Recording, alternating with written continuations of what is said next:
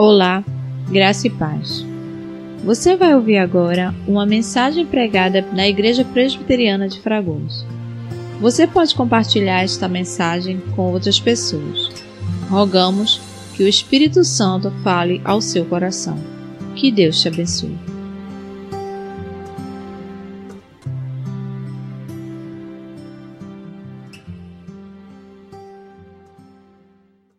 Meus irmãos, boa noite. A graça e a paz do Senhor esteja com todos. Eu vou tirar aqui. Fiquei muito surpreso porque tantos anos no meio cristão, dentro da igreja, e nunca tinha escutado uma oração que no fim terminasse em te amo, né? Então foi o que Marília fez aqui. Normalmente a gente diz em nome de Jesus, amém, que assim seja, né? Mas ela orou de, com tanto prazer no coração, como, como se estivesse vendo realmente o próprio Deus na sua frente, a ponto de ser uma oração tão pessoal. E ela disse: Eu te amo. Que maravilha. Deus abençoe as nossas crianças. É, isso mostra que o trabalho tem sido feito, que o trabalho tem sido feito, tem, sido, tem surtido bons frutos, né? trazido bons frutos. Quero convidar a igreja a abrir a palavra de Deus lá na carta de Paulo aos Efésios, no capítulo 2. Nós vamos nós vamos ler do verso 1 ao verso 10. E, coincidentemente, e a gente sabe que não, nada é por coincidência nas coisas de Deus, né? Nós temos aqui a leitura bíblica de gratidão, que fala de Efésios capítulo 1, verso 3. E a gente vai falar também um pouco desse texto, desse versículo. E é muito importante nós entendermos esse texto, porque é o momento em que o apóstolo Paulo ele está preso e na sua segunda viagem missionária a Roma, antes disso ele passa três anos pregando o evangelho de forma muito árdua, uma forma muito trabalhosa, cansativa, persistindo com lágrimas, com dores e ele passa três anos em Éfeso, pregando as boas obras da salvação, mostrando a Éfeso que existe o Deus que criou todas as coisas e que existe um plano de salvação para a humanidade. E ele, durante esses três anos, após esses três anos, ele vai para Jerusalém. E em Jerusalém, ele é preso e preso, ele durante um tempo ele escuta através de visitas aquilo que está acontecendo na igreja de Éfeso. E ele escreve essa carta com o objetivo de trazer ânimo. E a palavra ânimo, ela tem um significado de vida. Então, quando você diz assim, você está desanimado, é como se você não tivesse naquele momento o sopro da vida é uma pessoa fraca, uma pessoa fria, uma pessoa praticamente morta. E o apóstolo Paulo, percebendo, através daquilo que alguns irmãos estavam passando para ele na prisão, que a igreja estava perdendo ânimo, ele resolve escrever essa carta aos Efésios, e é uma das cartas mais, vamos usar a palavra toda a Bíblia é teológica, mas é aquela que ele trabalha um conteúdo muito mais profundo no que se refere às questões do plano de salvação. Você pode comparar Efésios também ao livro de Romanos, a carta aos Romanos. A preocupação principal de Paulo aqui é trazer uma mensagem para a igreja de Deus. Tanto que no verso que nós lemos, no boletim, que é Efésios capítulo 1, verso 3, veja como diz: Bendito Deus e Pai do nosso Senhor Jesus Cristo, que nos tem abençoado com bênçãos espirituais nas regiões celestiais em Cristo. Ele já vai começar aqui trazendo uma palavra de ânimo, lembrando que o Deus é bendito, é santo, o nosso Senhor Jesus Cristo, e ele nos tem abençoado com toda sorte de bênção espiritual. Ele está dizendo nesse momento Olha a igreja de Éfeso, olha para cima, olha para a eternidade, independente das circunstâncias que vocês estão passando, porque eu estou preso. Não desanimem. E já no verso 1 do capítulo 1, vai deixar bem claro que essa carta não é direcionada nada mais, nada menos do que para a igreja. Veja o que que diz: Paulo, apóstolo de Cristo Jesus, ou seja, confirmando a autoria da carta, por vontade de Deus, mostrando que ele está ali não por imposição, não porque ele quis, mas antes de tudo porque foi vontade de Deus que ele fosse um apóstolo de Cristo. E aí ele diz, e aí isso aqui é o o remetente e o destinatário são aos santos que, que vivem em Éfeso e fiéis em Cristo Jesus. Os santos aqui que está falando não são é, os santos que a Igreja Católica fala, não. A palavra santo aqui, ela vem do hebraico kadosh, que tem um significado de separado para uso exclusivo de Deus. Significa que toda a igreja, ela é santa, porque ela é separado para um fim maior, louvor da glória de Deus.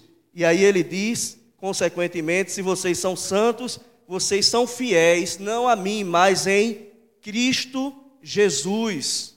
Então ele aponta a fidelidade que devemos ter como santos de Deus ao Senhor Jesus Cristo, porque o evangelho foi pregado. E Paulo tinha certeza que aquele que começou a boa obra terminaria a boa obra, não deixaria pela metade. E o que é que Paulo vai fazer nesse momento? Ele vai apresentar, reapresentar o plano de salvação para toda a igreja de Éfeso. E aí ele não vai partir, como a gente fala assim, do fato concreto, da, do momento em que Cristo veio, da plenitude dos tempos, da promessa. Não, ele vai partir da eternidade. Ele vai partir da própria natureza humana, lembrando a igreja de quem eles eram e o que eles são agora e qual foi a obra magnífica de Cristo e do Deus triuno. E aí ele começa escrevendo e ele vai atingir logo a natureza humana. O objetivo de Paulo é lembrar todos, a, a, toda, a toda a igreja como era a sua natureza antes de Cristo ter morrido por eles e salvado cada um deles, e antes da apresentação do próprio Evangelho. E é algo interessante, porque quando você vai conversar sobre a natureza humana, existem várias discussões a respeito dela.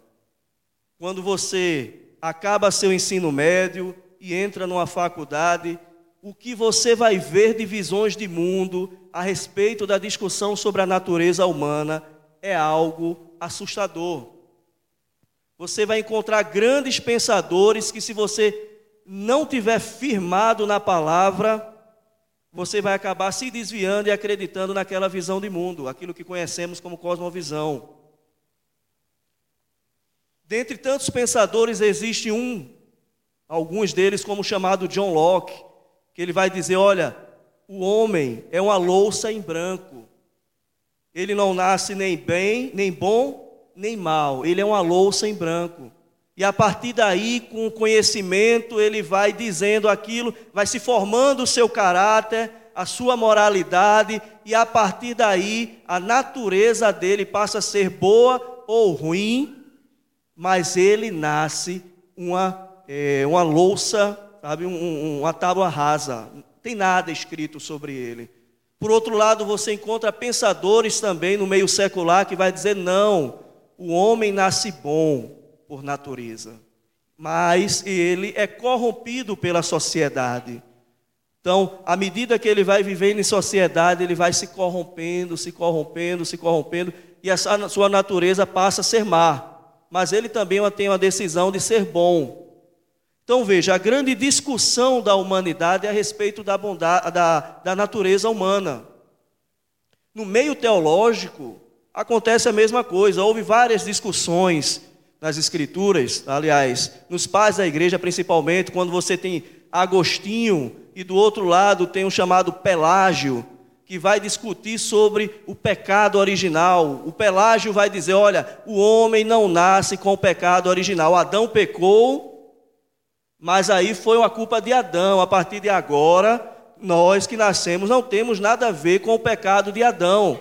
Então já quer mostrar aí uma bondade do homem a ponto de querer mostrar que ele é capaz de chegar a Deus sem precisar das misericórdias do Senhor.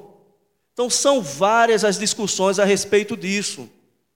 E o apóstolo Paulo, ele vai ser bem objetivo no capítulo 2 de Éfeso, quando ele vai demonstrar como é essa natureza humana. E hoje eu quero conversar com vocês, palavra que eu quero trazer, eu vou colocar aqui como título chamado A Natureza Humana e as Misericórdias de Deus para com a sua igreja. Repetindo, a natureza humana e as misericórdias de Deus para com a sua igreja.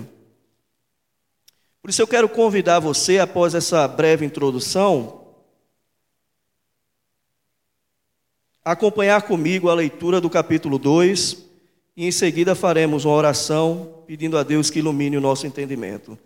O capítulo 2 diz assim, de Efésios: Ele vos deu vida estando vós mortos nos vossos delitos e pecados, nos quais andastes outrora, segundo o curso desse mundo, segundo o príncipe da potestade do ar, do espírito que agora atua nos filhos da desobediência, entre os quais também todos nós andamos outrora, segundo as inclinações da nossa carne, fazendo a vontade da carne e dos pensamentos e éramos por natureza filhos da ira, como também os demais.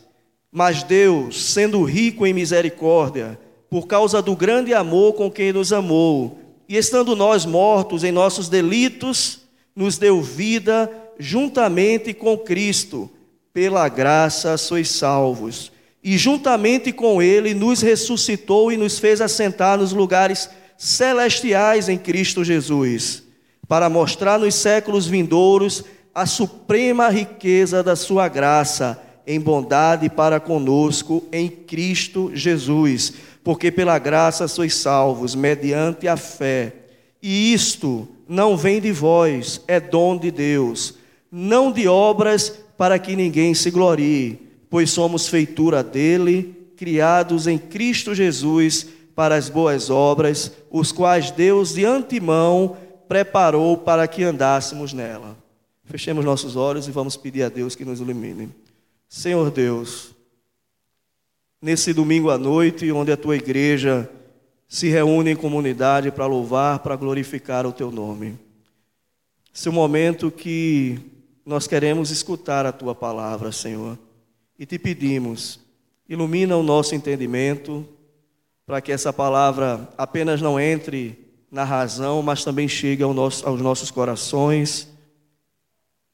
Para o louvor da tua glória, te peço que, segundo as tuas misericórdias, usa teu servo humilde para falar aquilo que realmente vem de ti. Em nome de Jesus, amém.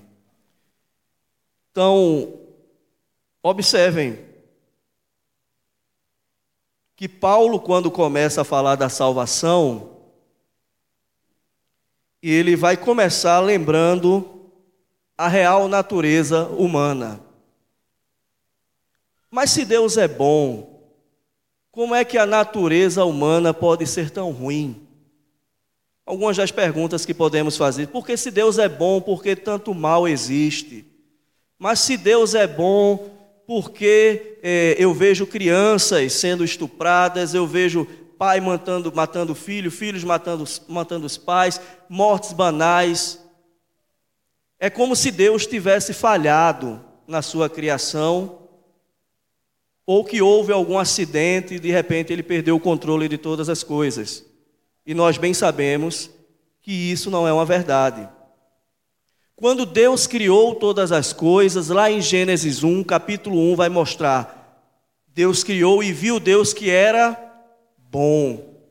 Quando ele terminou toda a criação, ele faz a última das suas criações, que é aquela mais perfeita, aquela que é chamada de imagem e semelhança, que é o ser humano.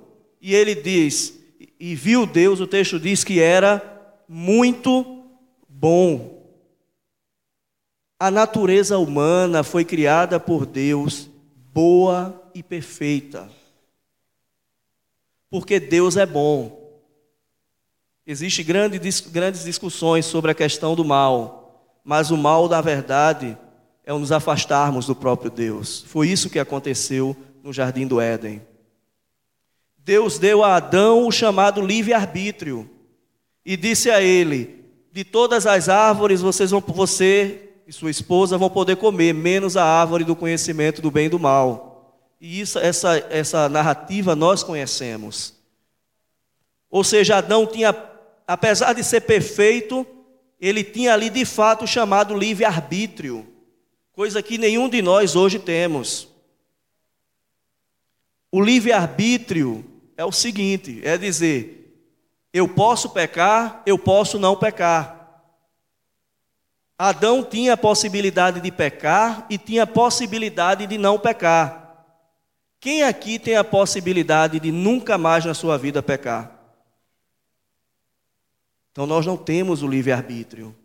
Na verdade, nós temos uma liberdade de agir que nos possibilita, através do conhecimento que temos das Escrituras, de saber que um ato que eu estou fazendo é bom, para a glória de Deus, ou um ato que eu estou fazendo é mal. Isso eu posso, mas isso é uma liberdade de agir. Mas jamais, jamais eu posso dizer nunca mais pecarei ou nunca pequei. Quem, quem disse isso já é mentiroso e já pecou, e se quebra um dos mandamentos, um só, se torna merecedor do inferno. Adão escolheu, junto com a sua esposa, pecar. A partir daí, o pecado entra no mundo e a natureza humana muda.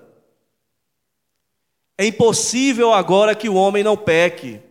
O pecado entra no mundo e toda a sua descendência, porque Adão era o representante federativo da humanidade. Era ele que representava todas as suas ações, por isso que na palavra de Deus, quando fala de Jesus, fala do segundo Adão, que é mais perfeito do que o primeiro. O primeiro Adão falhou. E, consequentemente, ele trouxe o pecado para o mundo, por causa da sua desobediência. O apóstolo Paulo, ele vai lembrar dessa condição do homem. E ele vai começar dizendo o seguinte, e ele já não começa dizendo a respeito do, do, do mal, né? mas ele já vai dizer assim, na voz ativa, ele vos deu vida, verso 1 do texto que lemos. Ele vos deu vida. E aí ele diz: estando vós mortos nos vossos delitos e pecados. Após o pecado original, o homem perde esse livre-arbítrio e se torna um ser espiritualmente morto. Ele não tem capacidade alguma, jamais, de se aproximar de Deus por qualquer ato de obra humana. Por maior, por, pela obra mais perfeita que ele fizer, ele não conseguirá jamais alcançar a salvação novamente, como era o, tra o, o, o trazer a perfeição do Éden, porque a sua natureza agora foi corrompida.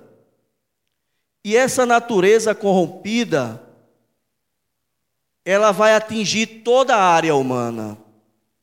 Veja que Paulo diz assim: estando vós mortos, o apóstolo Paulo não vai dizer você está semi-morto, você, você foi ferido por causa do pecado original.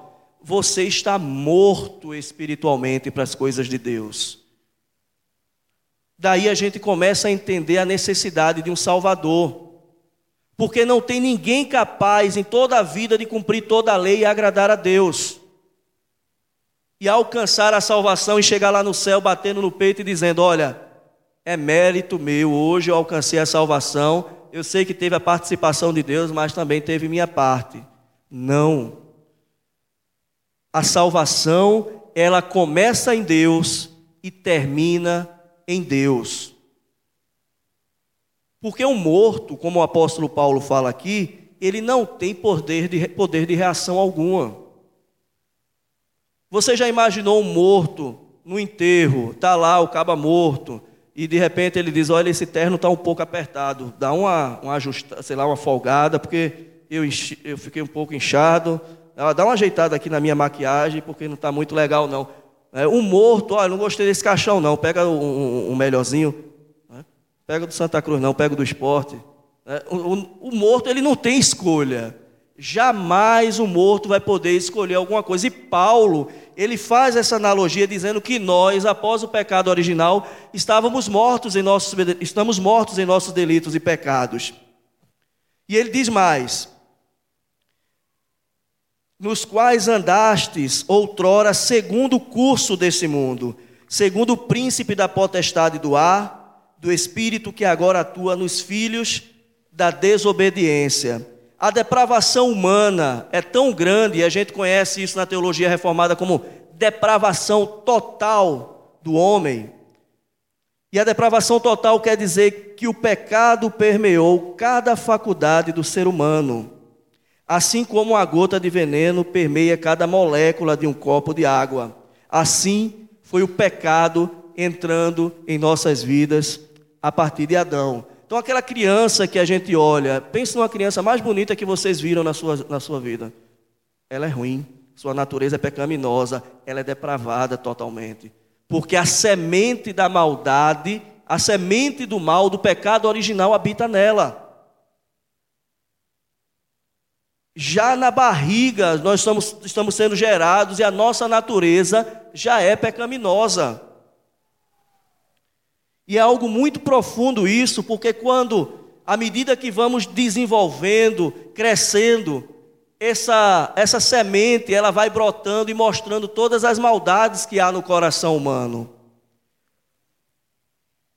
E aí Gênesis 6:5, Jeremias 17:9 vai mostrar que o homem está depravado na sua mente e no seu coração passando muitas vezes a adorar a deuses, passando a muitas vezes a adorar não ao Criador, mas a, a, a criação. Seu coração está corrupto.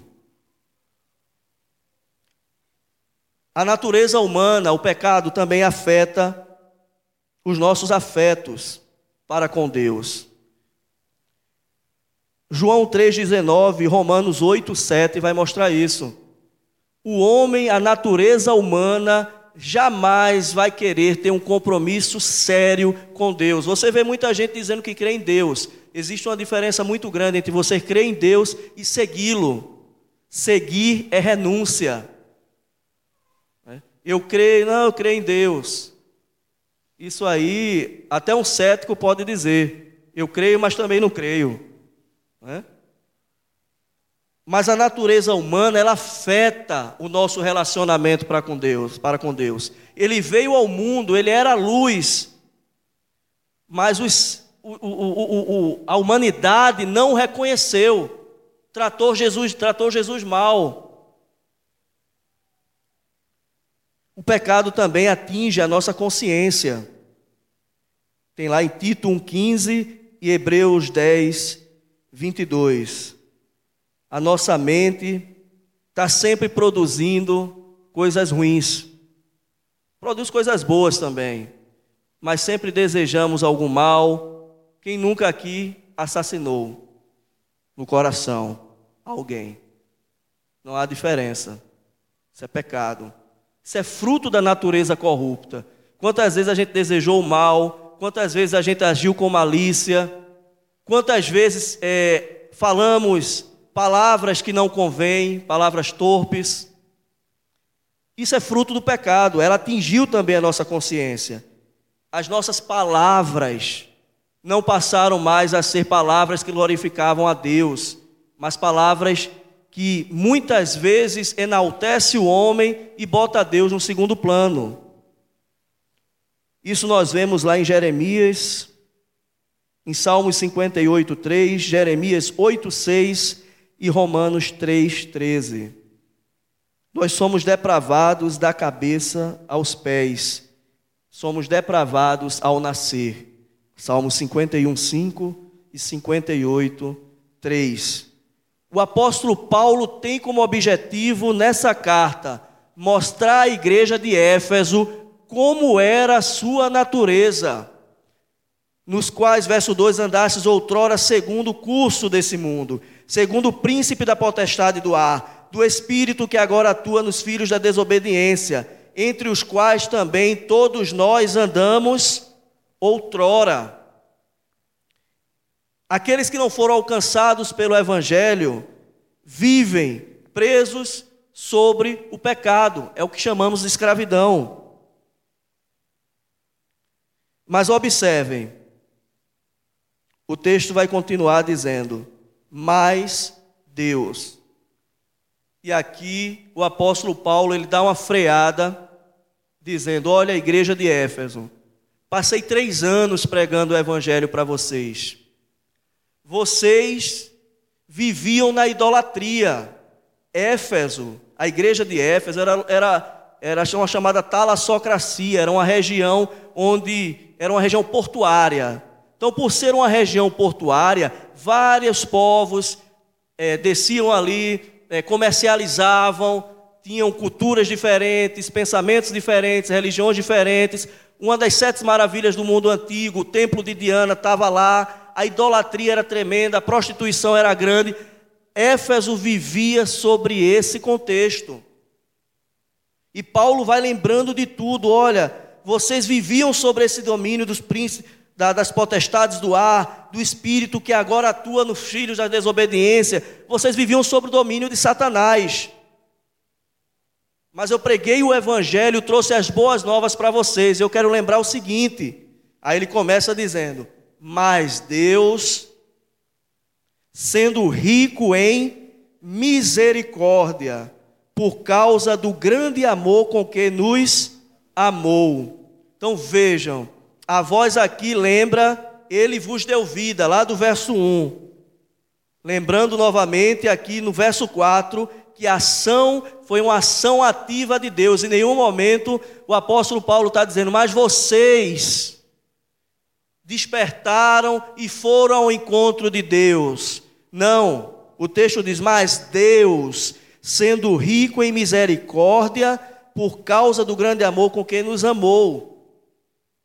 Vejam, vamos ver esse verso primeiro. A palavra-chave aqui, para entendermos o que Paulo está querendo dizer com isso, é o seguinte: Deus olhou lá do céu e viu que a humanidade estava toda depravada. E essa depravação impossibilita de qualquer movimento em direção a mim, a Deus. Então, se Deus for agir com justiça, por direito, nós estamos condenados ao inferno. Por isso devemos ter muito cuidado quando dizemos assim: Senhor, age com justiça em minha vida. É, Deus é tão misericordioso nesse momento que Ele se ele fosse agir com justiça, já te mandava direto para o inferno. Porque não há um justo, não há um sequer, não há um que faça o bem. Todos se extraviaram, rebeldes diante de Deus. Um pecadinho só, basta um, é justiça de Deus para nos levar ao inferno. E Paulo começa dizendo aqui: Mas Deus, sendo rico em misericórdia. Misericórdia é o que Deus faz quando, diante de uma sociedade, de um povo que está totalmente no pecado, ele, segundo o beneplácito da sua vontade, como está lá no capítulo 1, resolve escolher a uns para a salvação e outros para a condenação. O apóstolo Paulo, em Romanos, sobre isso, ele vai dizer: Que diremos, pois, a respeito dessas coisas? A injustiça da parte de Deus? Não. Porque se Deus for agir com justiça com todos, todos nós iríamos para onde? Para o inferno. O fato é que Deus agiu com misericórdia. Não é presciência, como muitos, muitos pensadores teológicos querem levar esse, é, essa eleição. Deus não olhou lá na frente e disse: rapaz, aquele irmão, aquela irmã vai se converter. Não! é eleição incondicional. É uma eleição baseada na eleição que está lá em Romanos, que diz: Amei a Jacó e aborreci a Esaú. antes mesmo que, que eles tivessem feito bem ou mal algum. Eu amei a Jacó, mas aborreci a Esaú. Lá no fim de Romanos, o próprio Deus vai dizer: Terei misericórdia de quem me aprouver ter misericórdia, e compadecer-me-ei de quem eu quiser ter compaixão. Por isso não depende de quem quer nem de quem corra, mas de Deus usar de sua misericórdia. Porque o nosso Deus, ele é um Deus que vai agir com justiça, mas ele diante da igreja ele age com misericórdia. Então o amor dele é incondicional. Por isso que ele diz aqui, por causa do grande amor com quem nos amou. E aqui a gente faz uma distinção entre graça comum e a graça especial. Deus ama todos os seres humanos. É obra da sua criação. Deus a todos os tanto ama que ele possibilita que um ímpio, até mesmo um ateu, tenha uma vida bem-sucedida financeiramente, tem um bom carro, enquanto lá um cristão, um servo do Senhor, muitas vezes não tem. Ele dá dons, dá talentos, dá capacidade mental para que desenvolva alguma tese, algum medicamento. Né? Quantas coisas nós somos beneficiados por obras feitas por ímpio. Isso é graça comum de Deus, isso é amor de Deus. Mas observe que quando Paulo está falando à igreja de Éfeso, aos santos, que ele fala no verso 1 do capítulo 1, ele diz assim: sendo rico em misericórdia por causa do grande amor com que nos amou. Deus ama a sua criação, mas o grande amor de Deus é a sua igreja. Somos nós, igreja de Deus. E Paulo já vai trazer a partir de agora para a igreja de Éfeso uma palavra de ânimo. Dizendo, vocês estão entendendo, né, do que, é, o que eu estou falando para vocês. Vocês compreendem quem vocês eram e que Deus, na eternidade, já tinha na sua agenda celeste a implantação da igreja de Éfeso. Então não desanimem, porque Deus não perde o controle da história. E eu sempre digo que Deus jamais será vítima da história. Deus jamais será vítima das circunstâncias. Todas as coisas cooperam para o bem daqueles que amam a Deus, daqueles que foram chamados segundo o seu propósito.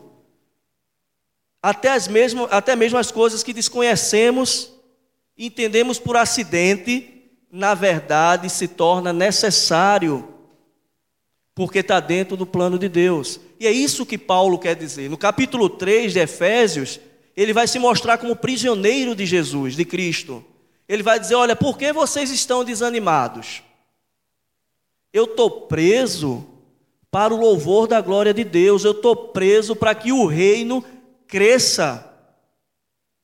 Isso faz parte, é Paulo está querendo dizer isso, ânimo, porque se eu estou aqui é porque Deus quis que fosse assim, e Ele tem propósito, a sua providência vai fazer com que todas as coisas cooperem para o bem de vocês. E ele vai na raiz do problema, na natureza humana, mostrando que o maior de todos os problemas, o maior de todos, já foi resolvido desde a eternidade, que é o plano de salvação, que é Deus ter escolhido desde a eternidade um povo para o louvor da sua glória, não sendo esse povo condenado ao inferno, mas vivendo eternamente ao lado do nosso Senhor Jesus Cristo. E ele lembra de novo no verso 5: estando nós mortos em nossos delitos e pecados, nos deu vida juntamente com Cristo, pela graça sois salvos. E aqui veja que ele fala de misericórdia, e mais à frente ele lembra a condição humana de morto, que como morto não tem capacidade, não tem capacidade nenhuma de se aproximar de Deus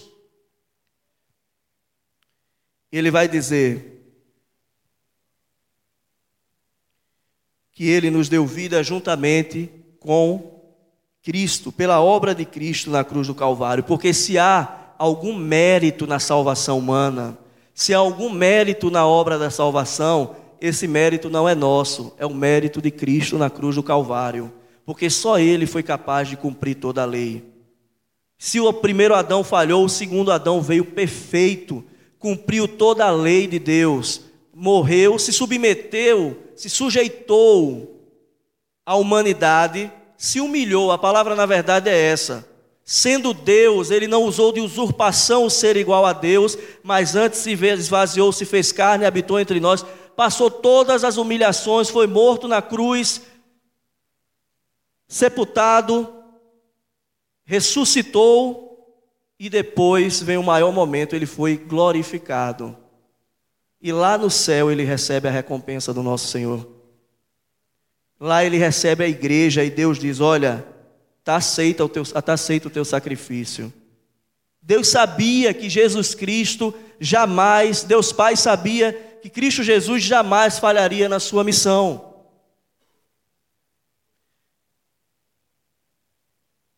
E o texto diz mais: e juntamente com ele nos ressuscitou. Veja que ele está falando aqui já no, contexto presente, nos ressuscitou e nos fez assentar nos lugares celestiais em Cristo Jesus. Isso aqui mostra que uma vez salvo, salvo para sempre. Na mente de Deus, todas as coisas já aconteceram. Ela apenas está sendo manifesta e foi efetivada através de Cristo Jesus. Mas Paulo vai dizer: olha, vocês, igreja de Éfeso, vocês já têm, já têm um lugar garantido nas regiões celestiais em Cristo Jesus. Então tenham ânimo. Tudo o que está acontecendo, todas as perseguições, faz parte da expansão do reino. Se não fossem as perseguições, irmãos, o evangelho não teria sido pregado em tantos lugares. E nenhuma ação de Deus é má, não.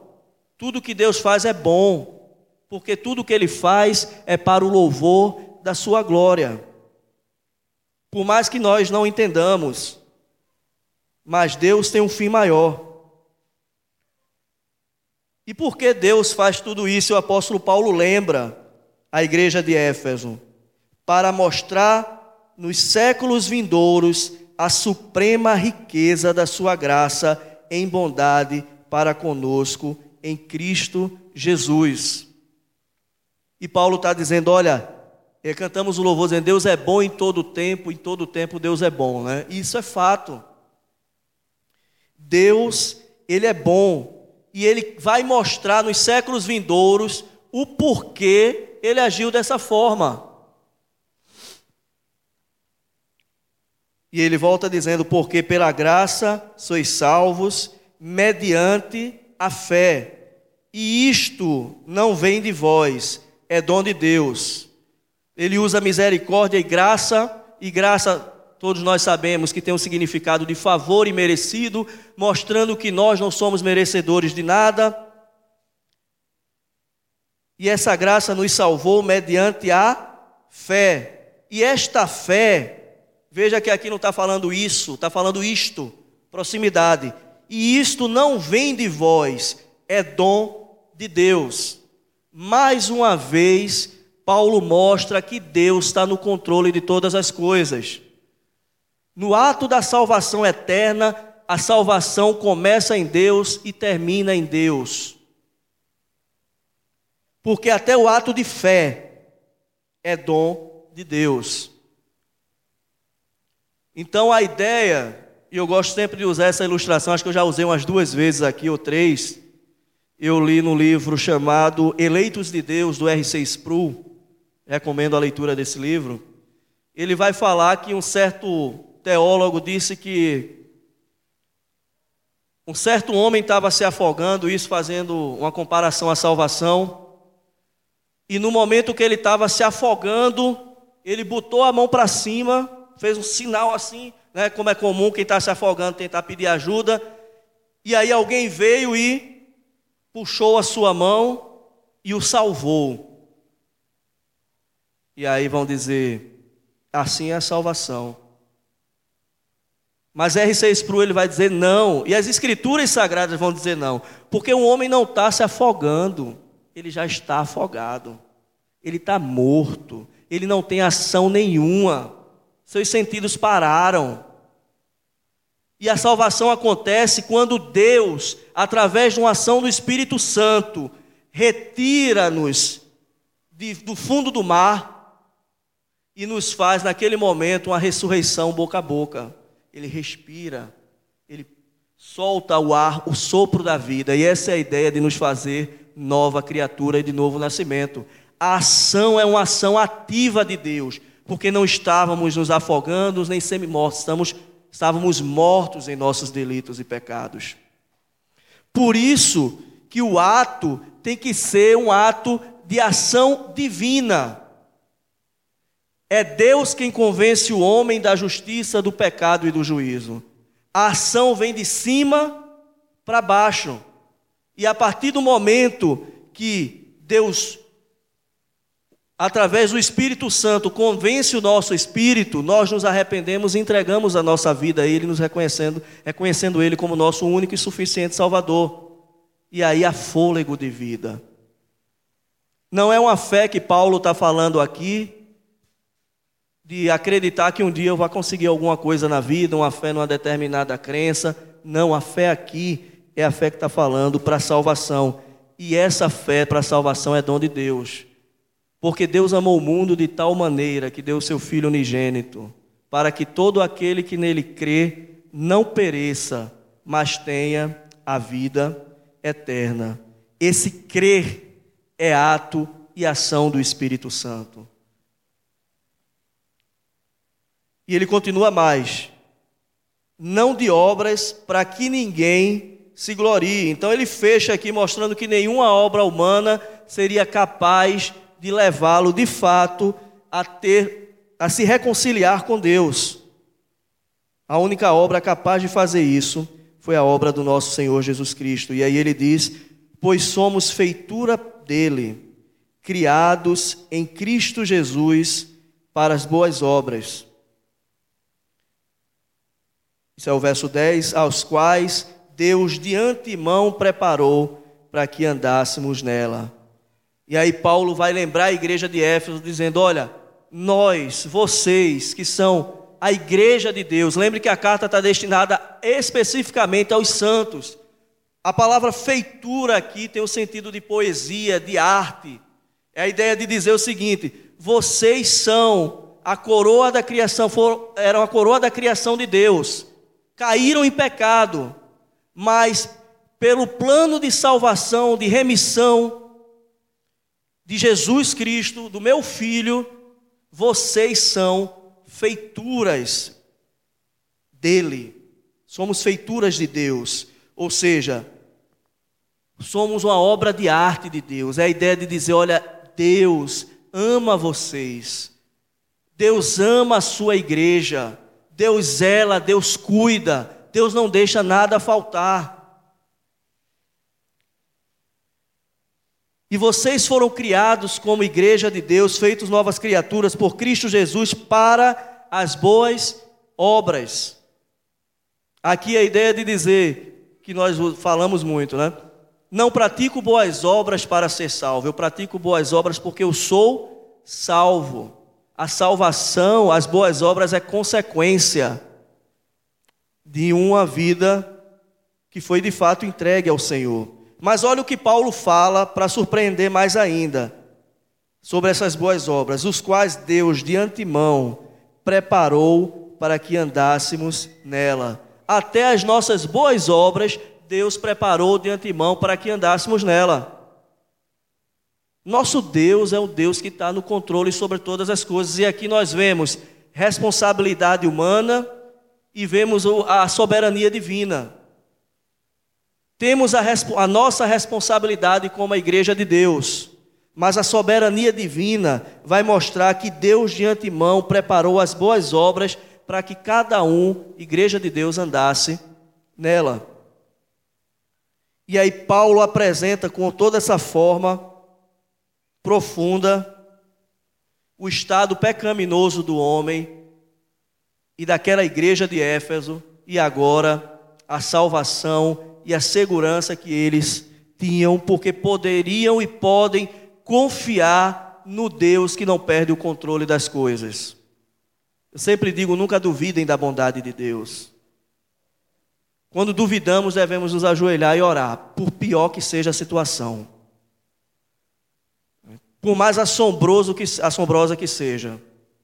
Lá no Gênesis, Deus criou o mundo de forma assombrosa.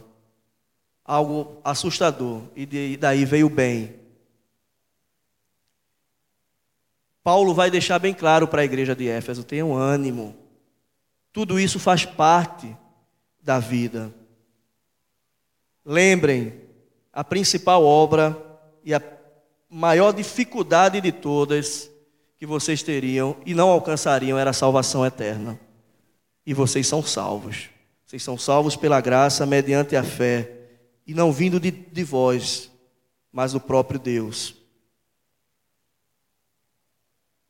E a palavra que eu quero aplicar para o coração de cada um aqui presente é que, independente das circunstâncias, nos planos eternos de Deus, assim como Ele colocou na sua agenda a criação e a fundação da igreja de Éfeso, Ele fez a mesma coisa com todas as igrejas contemporâneas, inclusive a igreja presbiteriana de Fragoso, presbiteriana de Rio Doce, batistas, assembleias, toda a igreja genuinamente cristã fez parte do plano de Deus eterno, antes mesmo do ex nihilo, do, do, do chamado faça-se, na verdade, que é a palavra de Deus criando todas as coisas, na mente de Deus, a igreja de Fragoso, numa determinada data, seria fundada e a partir daí, Deus a preservaria até o momento que Ele quiser. Isso deixa claro que a nossa confiança deve estar sempre em Deus, independente das circunstâncias. Isso serve de palavra de ânimo para cada um de nós que temos nossos dons e talentos e muitas vezes nos sentimos fracos, nos sentimos desanimados, como a igreja de Éfeso estava, sem ânimo, sem vida. Mas se Deus te colocou aqui na igreja presbiteriana de Fragoso ou em qualquer outra igreja genuinamente cristã, Ele tem um propósito para isso. Ele deu o dom para você. Não desanime.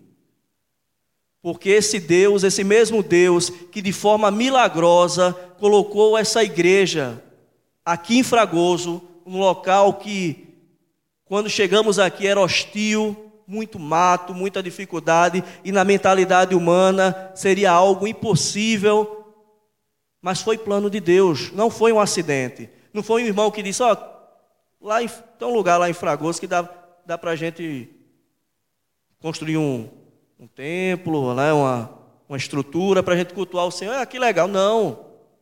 Se isso aconteceu, essas boas obras já foi dada por Deus antes da fundação do mundo. É por isso que ele diz no verso 10: essas boas obras, o quais Deus de antemão preparou para que andássemos nela. Em determinado momento, Deus usou determinados irmãos para que essa igreja fosse colocada aqui, assim como Rio Doce, assim como em Jardim Atlântico, qualquer outra parte. E é esse Deus quem vai sustentar a igreja até o fim dos tempos. Por quê? Porque Deus faz algo, não faz nada sem um objetivo.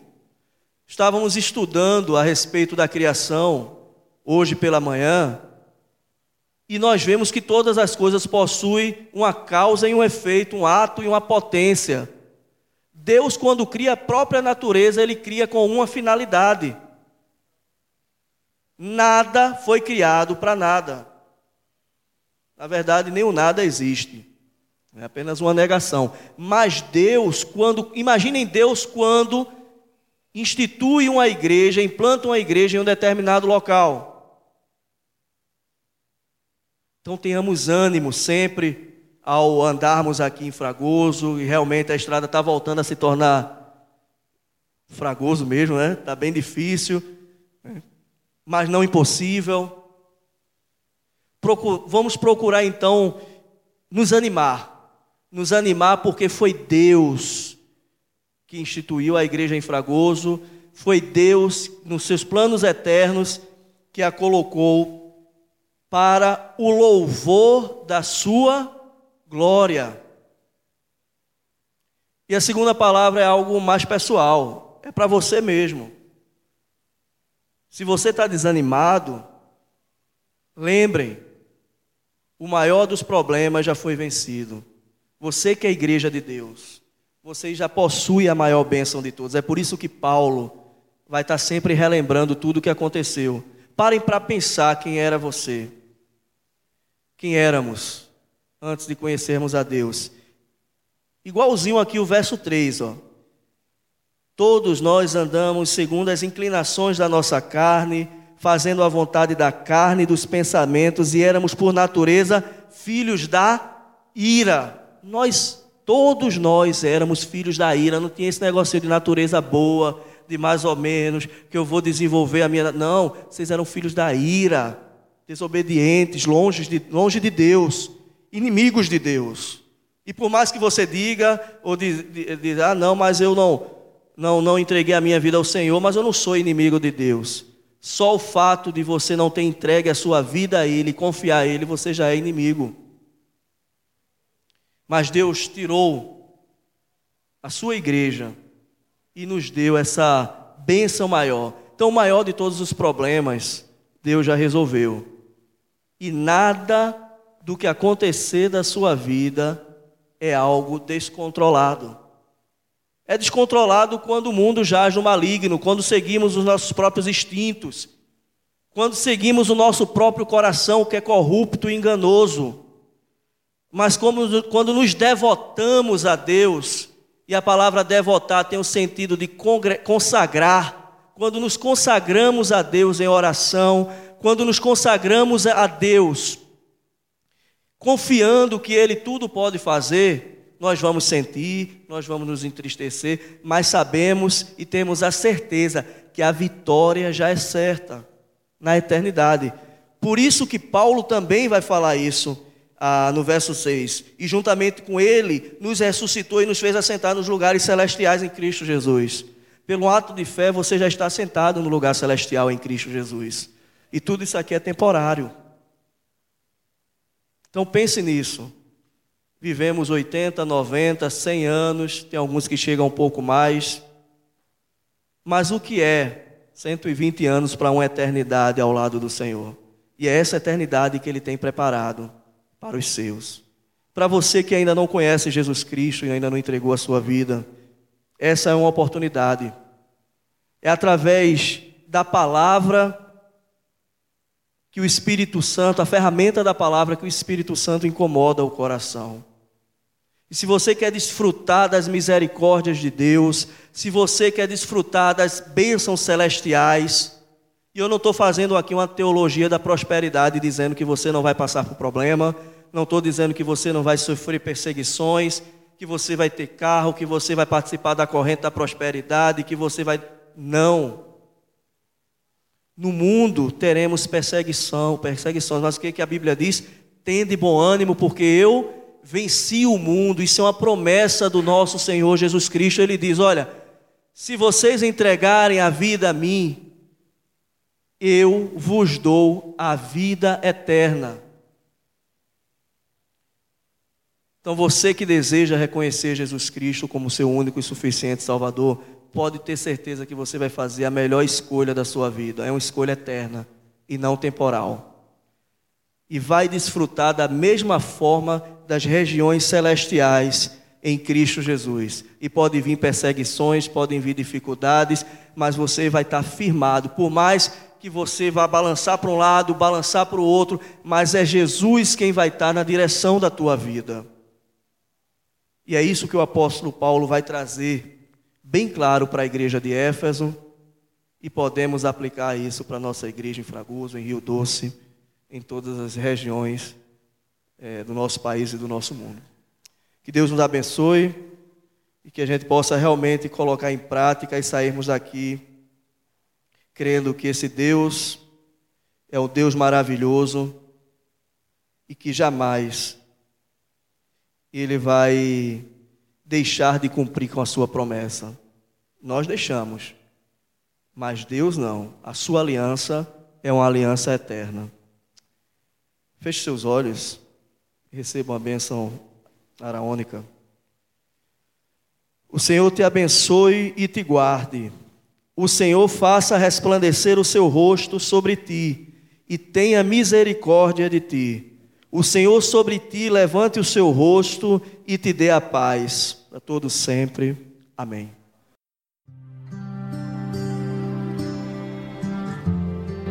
Você acabou de ouvir uma mensagem pregada na Igreja Presbiteriana de Fragoso. Compartilhe esta palavra com mais alguém. Deus te abençoe e até a próxima.